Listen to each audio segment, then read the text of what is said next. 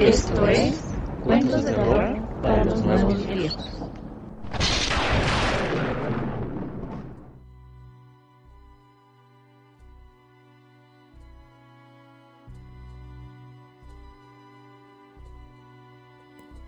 Por alguna extraña razón, esta canción que tenemos de fondo me encanta, me llena por completo, la verdad.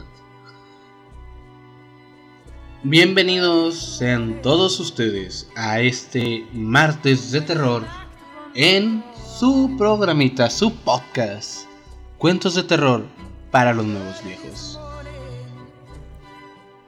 Estoy feliz porque ya tengo mi voz bien, ya no tengo esa voz ronquera que me hacía parecer hombre, ya pasó mi pubertad nuevamente, mi pubertad ripienta, por llamarle una manera. Esta semana seguimos con esta situación, con este asunto del COVID.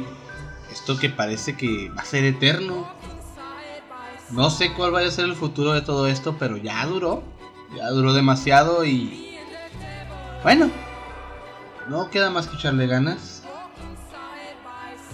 Y para continuar hablando de las personas que están que están poniéndose la camiseta por el país, por todos nosotros, hoy te voy a hablar de aquellas personas que son las últimas en tratar nuestros cuerpos.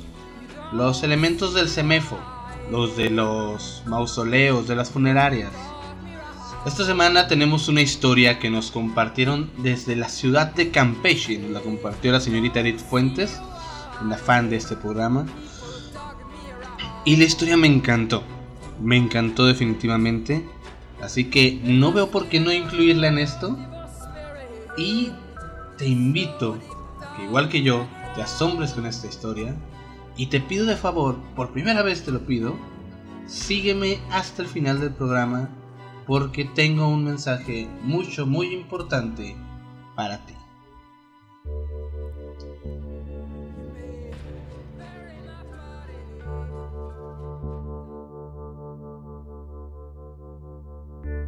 Soy paramédico y lo que voy a contarles es una de las anécdotas más extrañas que pudieron sucederme a mí y a mi amigo Víctor, quien tiene años trabajando en el CEMEFO. Él era el encargado de recoger los cadáveres de la misma escena donde yo acudía a levantar heridos y tratar de ayudarlos. Pero en algunos casos, esto simplemente no era posible y fallecían. Hace algunos años tuvieron unos problemas con la unidad, por lo que tuvieron que pedirnos el favor de transportar los cadáveres en la ambulancia. La persona en cuestión era una chica que había fallecido en un accidente vehicular. Su pequeño cuerpo de apenas un metro y medio daba nota de que la chica estaba ebria. Todavía se podía percibir ese aroma alcohol. Su cuerpo salió disparado por el parabrisas, cayendo a unos 6 metros de su carro después de haberse impactado contra un poste. Se golpeó el cráneo y se arqueó el cuello.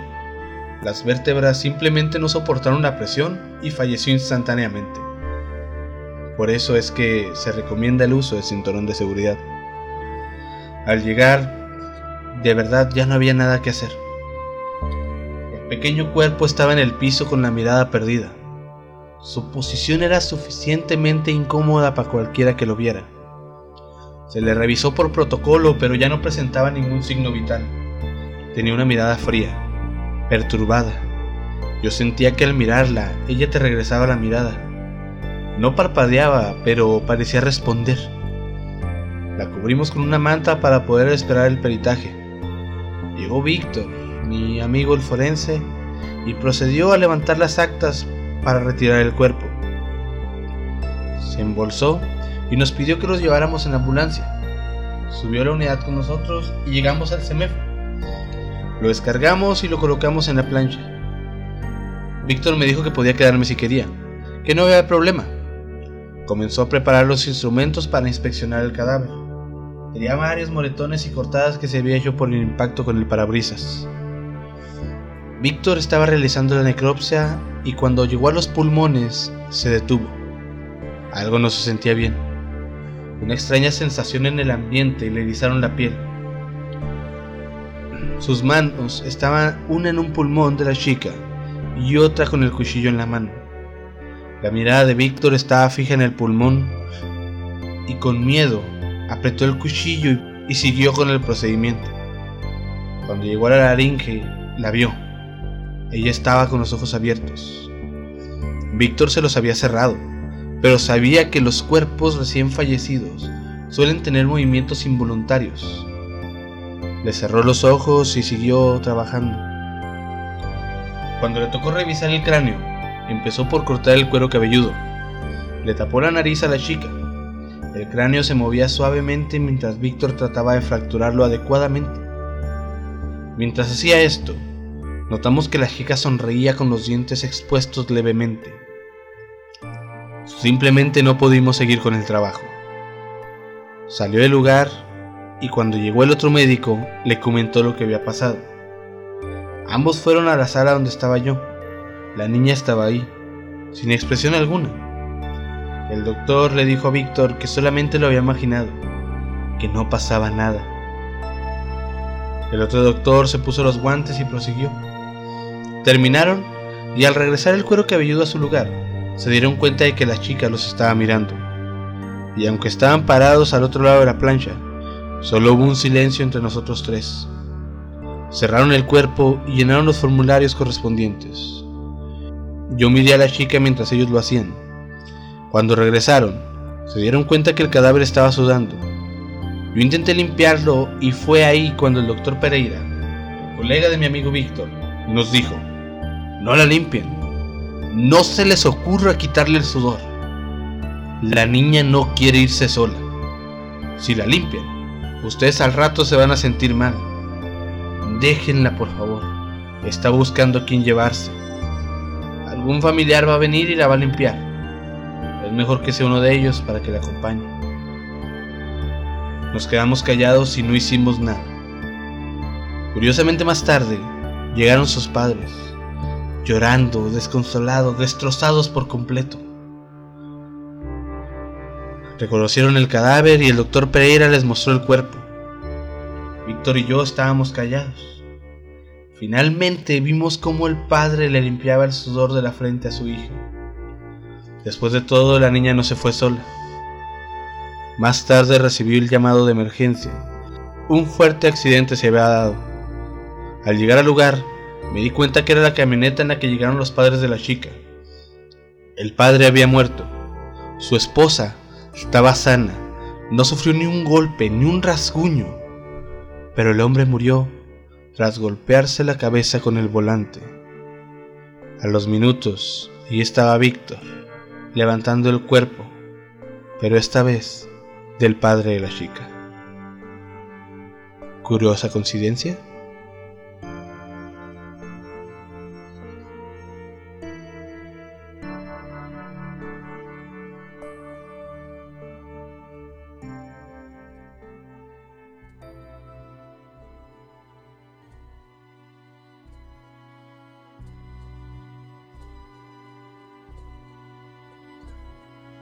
Estos casos, estas situaciones son comunes, ¿eh? Estas historias, como la que acabamos de escuchar, son cosas que realmente, vaya, suceden. Cosas que sí se dicen. Personalmente me tocó estar en situaciones como esta. Durante varios años fui reportero y son cosas que te duelen, cosas que no comprendes como tal, pero haces tu mayor esfuerzo para que todo funcione como debe funcionar, para que las cosas sean correctas, vaya. Y hay otros tantos casos en los que te llena la impotencia, principalmente en los casos donde se ven involucrados niños. Ahí es donde más donde más cala todo esto y es por eso que, bueno, no es algo eh, exactamente igual, debo aceptarlo, pero hay una situación con una niña y es por ello que te pedí que te quedaras conmigo hasta el final, porque quiero que me ayudes a ayudar a una niña. Suena extraño, pero sí. Acá de la tierra del algodón, donde soy yo, de Delicias, Chihuahua, hay una niña que está solicitando ayuda. El nombre de esta pequeñita es Ana Sofía Pinedo Fierro y esta pequeñita tiene leucemia. Entonces, ahora con la cuarentena, ahora con todas estas situaciones, han estado batallando sus padres para vaya para financiar para el recurso que se ocupa para comprar sus medicamentos, su tratamiento y todo esto. Como todos en todos lados se la están viendo negras, pero en este caso Ana Sofía pues necesita este apoyo, necesita el apoyo para sus medicamentos, para su tratamiento. Y es por eso por lo cual me piden la colaboración, me piden el apoyo para compartirte este caso y busquemos la ayuda entre todos, entre esta comunidad del terror que día a día va creciendo, que la podamos apoyar. Entonces, una vez que termines de escuchar este podcast, date la vuelta a nuestro perfil de Facebook o Instagram. Recuerda, nos puedes buscar como Nuevos Viejos. Y ahí te voy a poner las imágenes, este, la fotito de Ana Sofía, el número de cuenta de la mamá y toda la información relacionada a esto. Tengo entendido que próximamente van a estar haciendo rifas para la gente de aquí de Alicia Chihuahua. Van a estar haciendo mm, venta de comida y demás principalmente para esto, para generar el recurso que se necesita para atender a la pequeña Ana Sofía. De corazón te pido ayudes a esta niña. Un peso, diez pesos, veinte pesos, lo que sea de tu corazón. Yo sé que en estos momentos cualquier ayuda, por más pequeña que sea, es mucho, muy valiosa. No queda nada más que platicar. Te espero el próximo martes desde este lado del escritorio, desde este lado del micrófono para que escuches una historia más, un cuento más, de esos que nacen en el Internet y que jamás sabremos si fueron reales o no. Dulces sueños.